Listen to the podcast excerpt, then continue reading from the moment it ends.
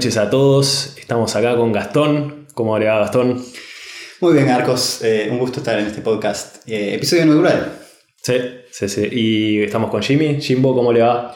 Todo bien, buenas noches. ¿Cómo estuvo el concierto? Bien. Muy bueno, muy bueno. Me alegro.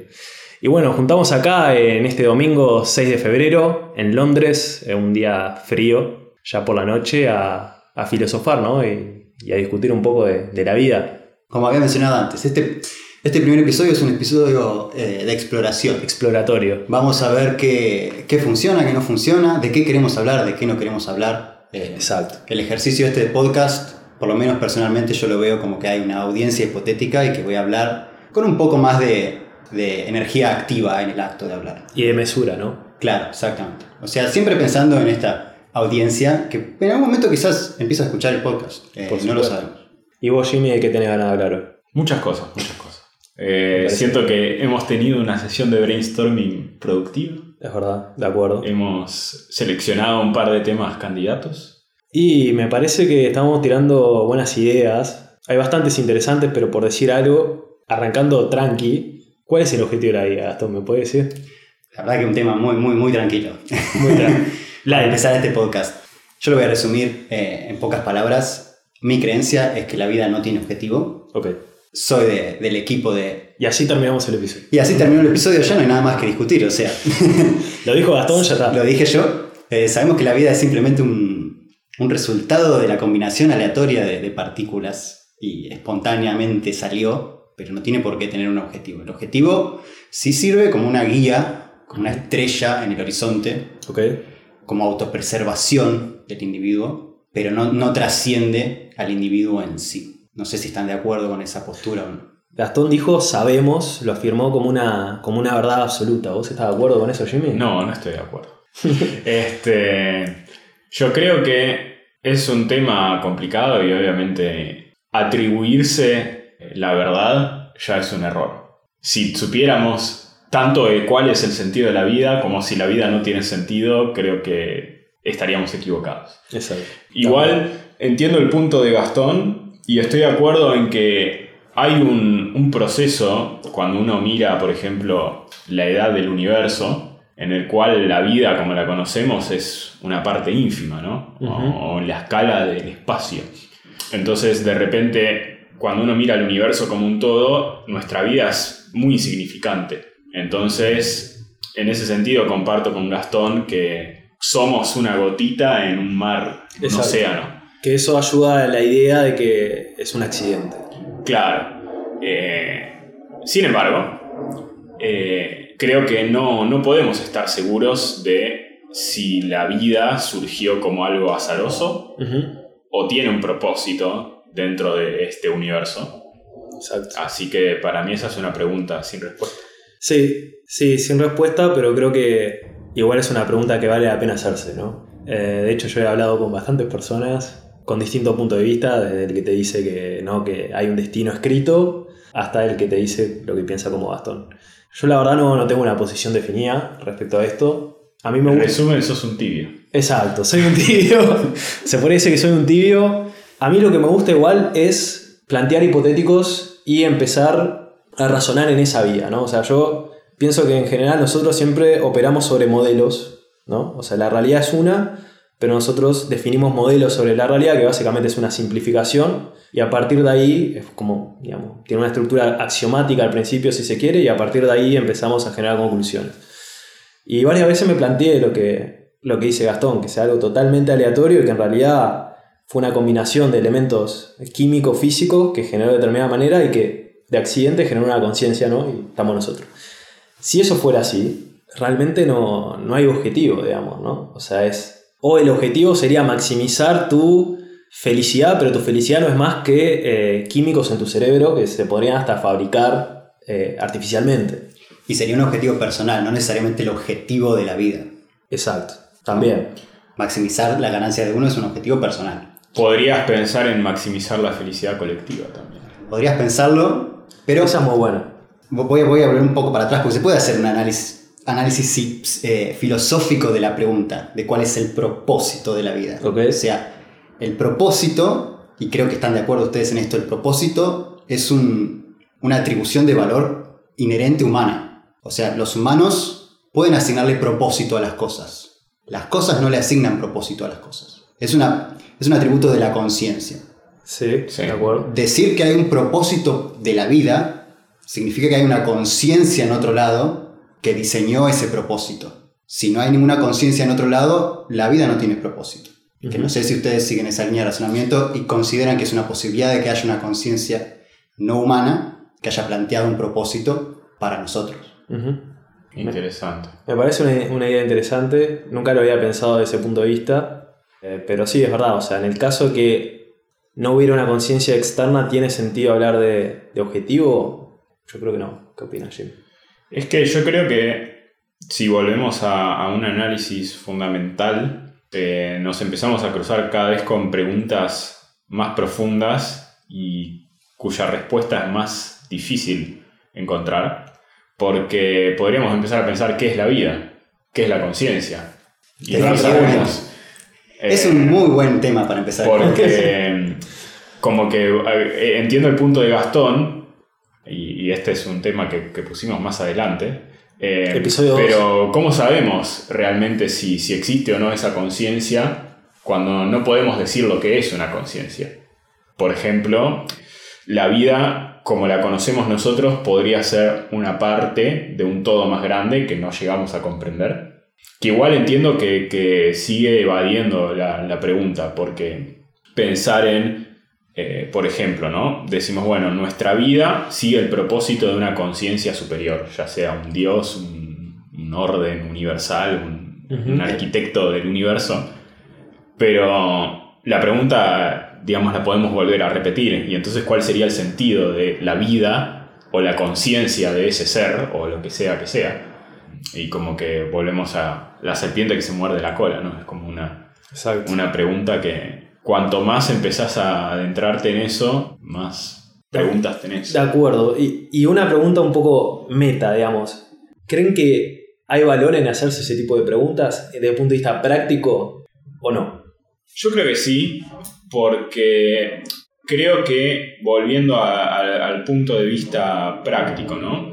La vida de uno, si la pensamos como una, una parte ínfima en lo que es un todo más grande, pone en perspectiva ciertas cosas y, para ir al punto práctico, ¿no? Cuando uno no se está deprimido o preocupado por algo que a uno le puede parecer muy grave o muy importante y de repente ponerlo en perspectiva también como que le saca un poco de peso a eso, ¿no? Decir, bueno, Exacto. soy en realidad una persona de las 7 mil millones que hay hoy en el planeta y de, es ínfimo respecto a todas las personas que existieron o existirán en la historia y eso es ínfimo respecto a todo lo que hay en el universo, entonces eh, ese problema que hoy me preocupa eh, es mucho menos, menos grave.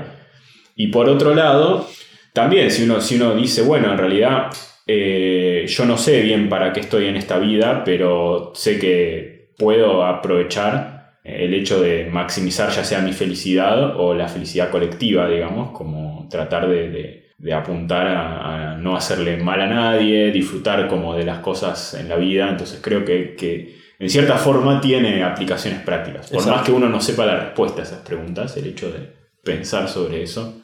Sí, yo, yo estoy de acuerdo con eso. ¿Vos qué pensabas? Además es muy peculiar que más allá de si tiene o no tiene aplicación práctica, creo que todos en algún momento se han preguntado cuál es el sentido de su vida y cuál es el sentido de la vida en general. Sí. Eh, o sea, como vida personal y como vida en un concepto más amplio de, de lo que es la humanidad, o lo que es la esencia del ser. Exacto. Para, para en especial la, audiencia que nos está escuchando en, especial la, la audiencia, exactamente. Así que es como natural que esa pregunta surja. Yo no estoy convencido de que sea útil.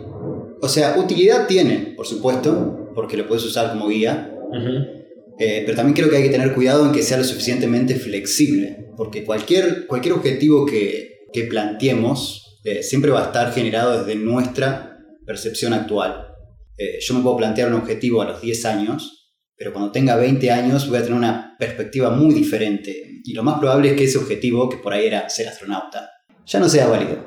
Eh, Entonces, mientras se mantenga cierta flexibilidad en lo que, en lo que respecta al sentido de la propia vida, creo que sí, sí tiene utilidad. Tenerlo como un, un sistema de monitor- monitoreo, de ver cuáles son mis principios, cuáles son mis morales, eh, pero necesita ser flexible. O sea que lo que decís es que vale la pena más el presente que el futuro o no necesariamente en cuanto a la satisfacción personal y los planes de cada uno o, o no es eso lo que está diciendo. Digo que la satisfacción personal vale la pena, sí, también vale la pena planear el futuro. Lo que digo es que no hay que mistificar el sentido que uno le da a la vida. No hay que eh, ponerlo como algo mítico, como algo descendido de un nivel superior. Es algo generado por uno mismo. Eh, y como algo generado por uno mismo puede tener errores, puede ser no perfecto. Es más, creo que no lo va a ser perfecto, por más que intentemos. Sí, yo a ver, te preguntaba eso porque he leído un poco de mindfulness, un poco de, meditación, cosas zen budistas. Y bueno, un- un- una máxima de, de esa corriente es que vos te tenés que enfocar mucho en el presente, ¿no? Ni el pasado ni el futuro, cualquiera de esas cosas son, eh, te generan ansiedad y básicamente te llevan como por el camino de la infelicidad. O sea, si vos lográs aceptar el presente sin juzgarlo, eh, en cómo, cómo es ahora, en teoría es la manera en la que, la que alcanzás la felicidad. Eso es lo que he leído. No sé si ustedes saben algo sobre el tema, si tienen alguna opinión fuerte, pero me interesa. Yo he leído sobre el tema, tengo algunas experiencias y creo que eh, tiene su parte práctica, como veníamos diciendo antes, y su parte más filosófica. En lo que decís vos, la parte práctica es, por ejemplo, la meditación, ¿no? O sea, cuando uno medita es, está 100% enfocado en el presente. O sea, es, es un proceso en el cual la mente deja de estar pensando tanto en el pasado, ¿no? Eh, ya sea arrepintiéndose de cosas que pasaron, o enojándose, o teniendo rencor, o, o criticando ese pasado, y deja de estar eh, proyectando planes o deseos o cosas hacia el futuro y se concentra 100% en, en el presente, que es, eh, por ejemplo, respirar y mantener un proceso fisiológico eh, que, digamos, es la vida eh, en su máxima expresión. Ujú. Eh, y pasa a ser el objetivo de la vida vivir, digamos. Y entonces la meditación es ese proceso en el cual eh, solo existe el presente. Eh, eso en términos prácticos. Ahora en términos filosóficos, uno empieza a pensar, bueno, ¿qué, qué- qué en realidad es lo que, que, que uno, por ejemplo, lo que estaba diciendo Gastón, ¿no? O sea, yo me pongo un objetivo. Eso en realidad siempre va a ser en el futuro. Exacto. Como que yo, yo ahí, eh, eso que vos decías de- del, del budismo quizás es una falta de entendimiento mío, ¿no? Pero como que hasta ahora eh, entiendo más la parte práctica aplicada, a, por ejemplo, la meditación, Ujú. eh, pero la otra parte eh, siento que para después yo decir, bueno, ya dejé de meditar, ahora qué hago, ¿no? Voy a indagar en una tangente acá, pero ustedes han meditado, meditan con regularidad. Eh, yo he hecho intentos, pero como todo es un tema personal que probablemente lo podamos discutir en otro momento. El tema de la constancia y la disciplina me ha, me ha costado generar una- un hábito. Pero puedo decir que he hecho mindfulness y he notado beneficios. La verdad que es algo, es algo interesante. Pero que a su vez, desde mi punto de vista, este concepto de sobrevalorar el presente o, de no poner tanto valor en el futuro va un poco en contra de, cómo somos criados desde chicos, ¿no? Eh, y, cómo uno se planea futuro, porque básicamente desde que uno arranca la educación a futuro es como que uno siempre se está preparando para, para lo que es la vida, ¿no? Y tiene sentido. Yo pensaba en el, eh, el otro día que en realidad, por ejemplo, por decir algo, ¿no? Bien, bien bobo. ¿Por qué vos no comerías, si suponete que te gusta comer McDonald's, no comerías McDonald's todos los días? Porque sabes que a futuro te va a afectar tu salud, ¿no? Pero es algo que si vos medís el beneficio inmediato, ahí la ecuación te da positiva, o sea, Hay que comer en McDonald's todos los días. Exacto, o sea, si vos en el momento de plantearte la decisión, tengo ganas de comer en McDonald's, la decisión es sí o no, si evalúas eh, el resultado o la consecuencia inmediata, te va a dar que sí porque te gusta. ¿tá? Es solo cuando lo evalúas a futuro y tenés en cuenta las consecuencias a futuro que decís, no, esto no me conviene a largo plazo. Entonces yo creo que, que el futuro es algo que sí hay que tenerlo en cuenta, pero que bueno, es algo que muchas veces terminamos justamente sobrevalorándolo con respecto al presente. Sí, por eso volvía, o sea, volviendo a lo que estaba diciendo antes, yo entiendo que, que esta filosofía del presente tiene más que ver con, con el ejercicio puntual de la meditación o de, de, de la forma de vida, como que yo lo veo más como aplicar eso a un momento donde vos decís, bueno, yo medito, me concentro en el presente y eso me va a ayudar a eliminar mi ansiedad eh, y, poder como ver con más claridad un montón de cosas, eh, porque ya no estoy sintiendo una emoción negativa, ¿no? Porque, porque, por ejemplo, yo pensar en el futuro como algo que me causa ansiedad, que me causa estrés, que me causa preocupación, son emociones que a mí no me permiten eh, vivir mi vida bien, digamos, como que por más que yo esté haciendo cosas o, tratando de, ir por ese futuro, eh, siempre voy a tener algo negativo. Entonces yo creo que la parte de meditar y bajar la ansiedad y todo eso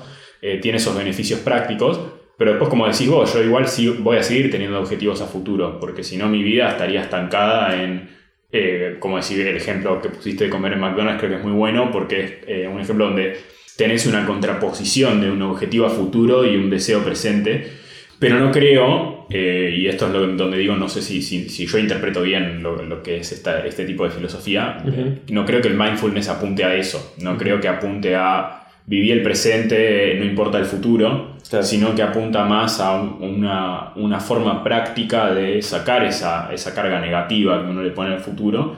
Y, y, yo creo que ahí sí es beneficioso porque, de vuelta, yo puedo, eh, al, al, desconectarme un poco de, de, ese deseo que yo puedo tener de estar saludable y que quizás me causa ansiedad porque me encanta comer McDonald's y, y me siento mal y culpable, quizás como desconectarme un poco de eso me permite tomar esa decisión con, con, otra perspectiva, no tanto desde un sentimiento de culpa, sino más de... Exacto. Sí, sin duda el sentimiento de ansiedad va muy, muy de la mano de, de, los planes, ¿no? Porque básicamente el plan, uno por lo menos en mi caso, quiero que se cumpla de la manera en la cual lo hice. Predijiste. Claro. ¿Vos qué pensabas, Gastón? En estos años me he dado cuenta que mi capacidad de predecir es completamente inútil, porque todas mis predicciones siempre terminan muy, muy por fuera de, de lo que realmente termina sucediendo. ¿Cómo, ¿Cómo, es la, ¿Cómo, es la, frase? Hay una frase sobre eso, que es, eh, el plan es inútil, pero el proceso de planear es indispensable, algo así. Quizá. Hay una frase sobre, sobre eso, como, como bueno. diciendo que todas las predicciones que uno haga nunca se van a cumplir porque, como decís vos, ¿no? ¿Qué sé yo? ¿Quién, quién anticipó el COVID? Nadie, ¿no? Y quizás la gente que estaba en, en, principios del 2020 pensando en las vacaciones o todo Nosotros. lo que iba a ser. Bueno, pasó algo que nadie anticipó y que todos esos planes se fueron al diablo. Pero yo creo que igual el proceso de, uno, por ejemplo, volviendo al objetivo, ¿no? Decir, no sé, ¿cómo me veo yo de acá cinco años? Es un proceso que a mí me va a ser beneficioso por más que yo no cumpla esos objetivos o después vengan otros objetivos o haya cosas en el medio que me impidan. Pero yo creo que eh, por más que el sentido de la vida uno no, no, no lo tenga en claro, si, si, tu vida no tiene sentido... No hay fracasos, pero tampoco... Claro, ganancias. exacto, no, no hay nada. Es como que dejas de ser un ser humano y te volvés un vegetal. Voy a citar a alguien, sí, está más cercano de la muerte que de la vida.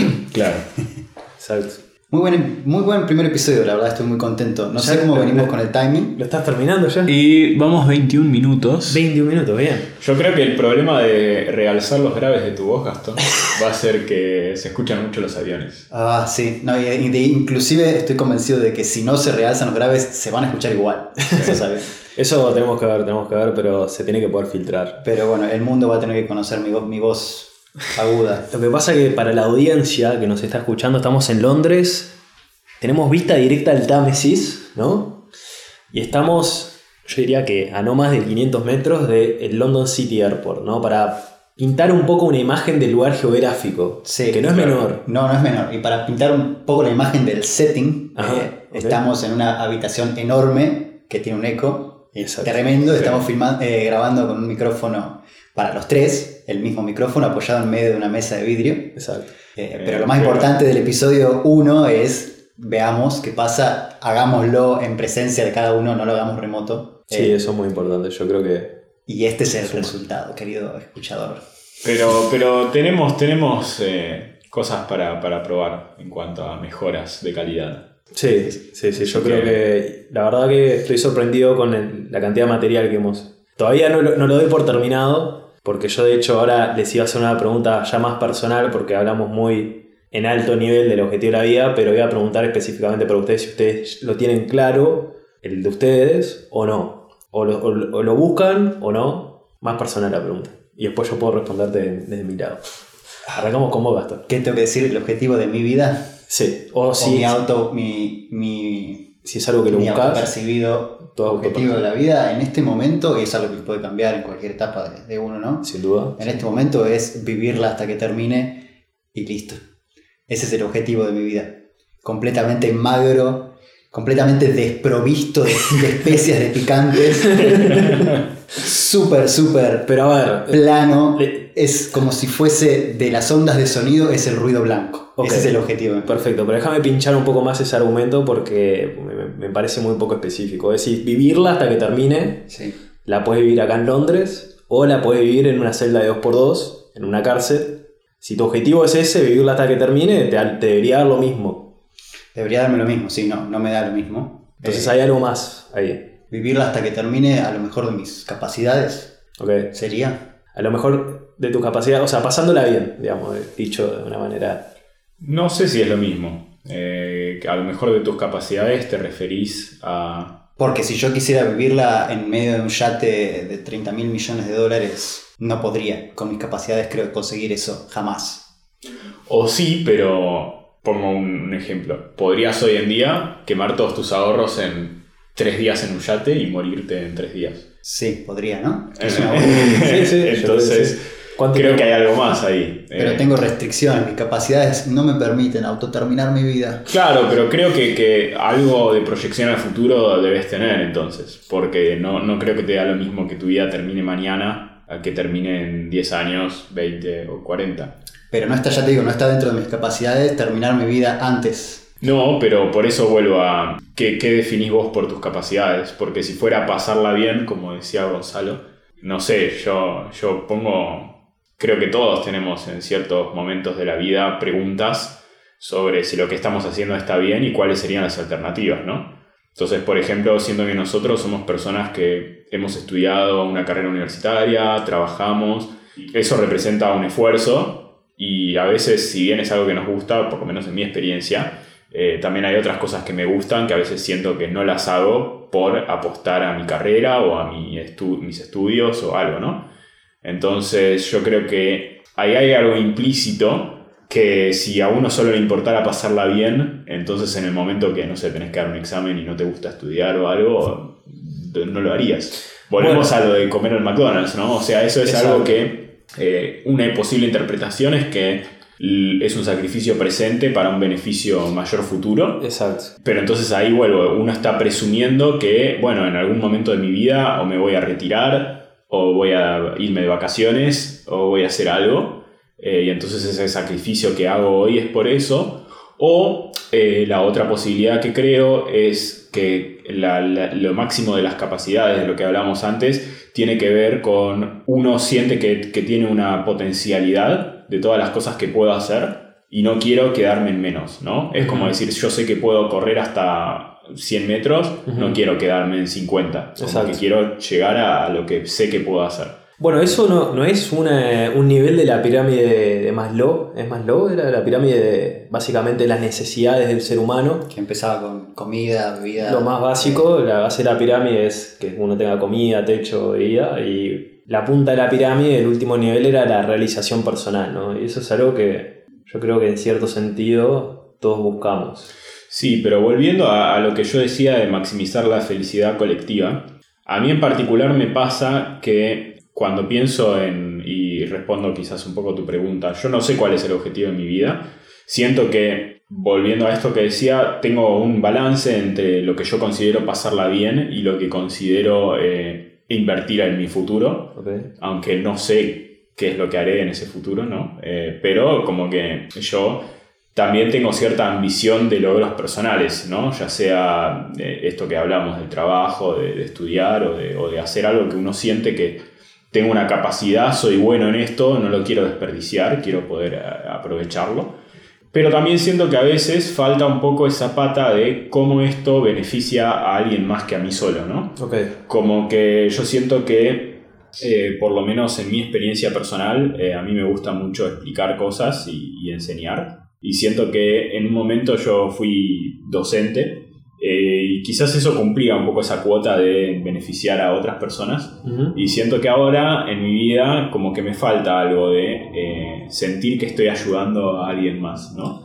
Como que por más que siento que tengo un buen nivel de logro profesional, a veces uno se siente muy egoísta. Entiendo. En- En, en nuestro rubro. Podría claro. igual yo clasificarlo como cual- una necesidad cualquiera, comer, beber y la necesidad de enseñarle a los otros. Claro, pero digo, eh, un poco lo que, lo que decía Gonzalo, esa realización personal, eh, para mí, no, no sé si, si está en la pirámide más arriba o en paralelo, pero también hay algo de eh, compartir ese logro, ¿no? Eh, ya sea ayudando a otros o... o- sí, y eso es algo, digamos, el ser humano es, es un animal social, ¿no? Claro, Eh, obviamente tenés eh, gente que es más o menos, pero sí, sin duda, aparte de, de la realización personal, está en eso también.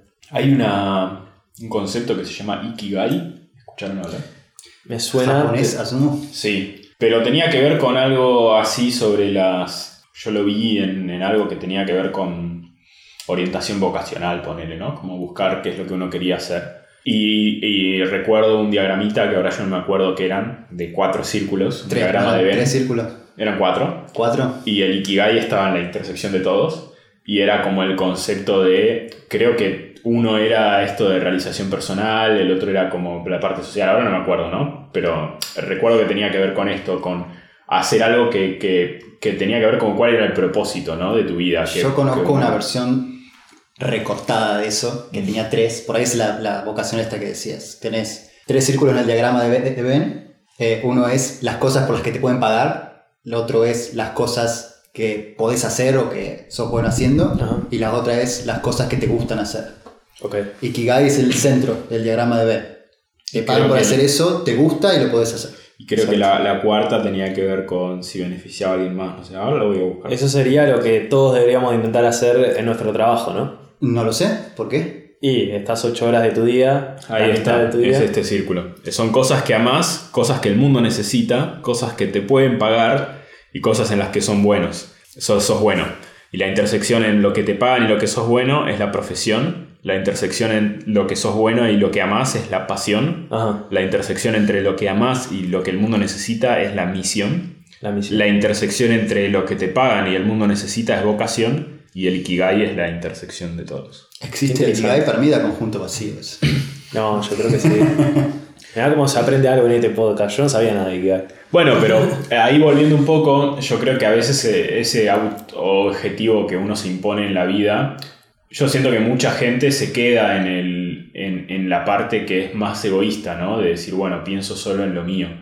Y siento que, que un poco este concepto de lo que el mundo necesita o, o es algo que apunta a, bueno, ir un poco más allá y buscar esa intersección. Y de hecho es algo que eh, yo siento que cuando escuchas a algunas personas hablando sobre realmente la pasión entre el trabajo y, y, no, como decir, bueno, no sé, fundé mi propia empresa y hago lo que me gusta y no siento que Soy el mi trabajo... propio jefe. Claro, Esa pero- es la frase no siento, la gente que dice, ¿no? Yo no siento que el trabajo sea como una obligación, sino que es mi pasión, como que en cierta forma encontró esa intersección, ¿no? Y bueno, para algunas personas, no creo que para todas, eh, a veces el objetivo es esa búsqueda, ¿no? De encontrar eh, Sin esa intersección entre lo que a uno le apasiona y lo que a uno le puede permitir vivir. Pero no creo que sea para todo el mundo, porque hay mucha gente que, que, sé yo, es al revés, dice, yo trabajo de 8 a 6 y el resto de mi vida lo uso para, no sé, estar con mi familia o hacer lo que me gusta. Exacto, que también es, Fuera es eso, válido. ¿no? claro. Próximo tema para Próximo podcast tema. es ¿Es todo acto un acto egoísta?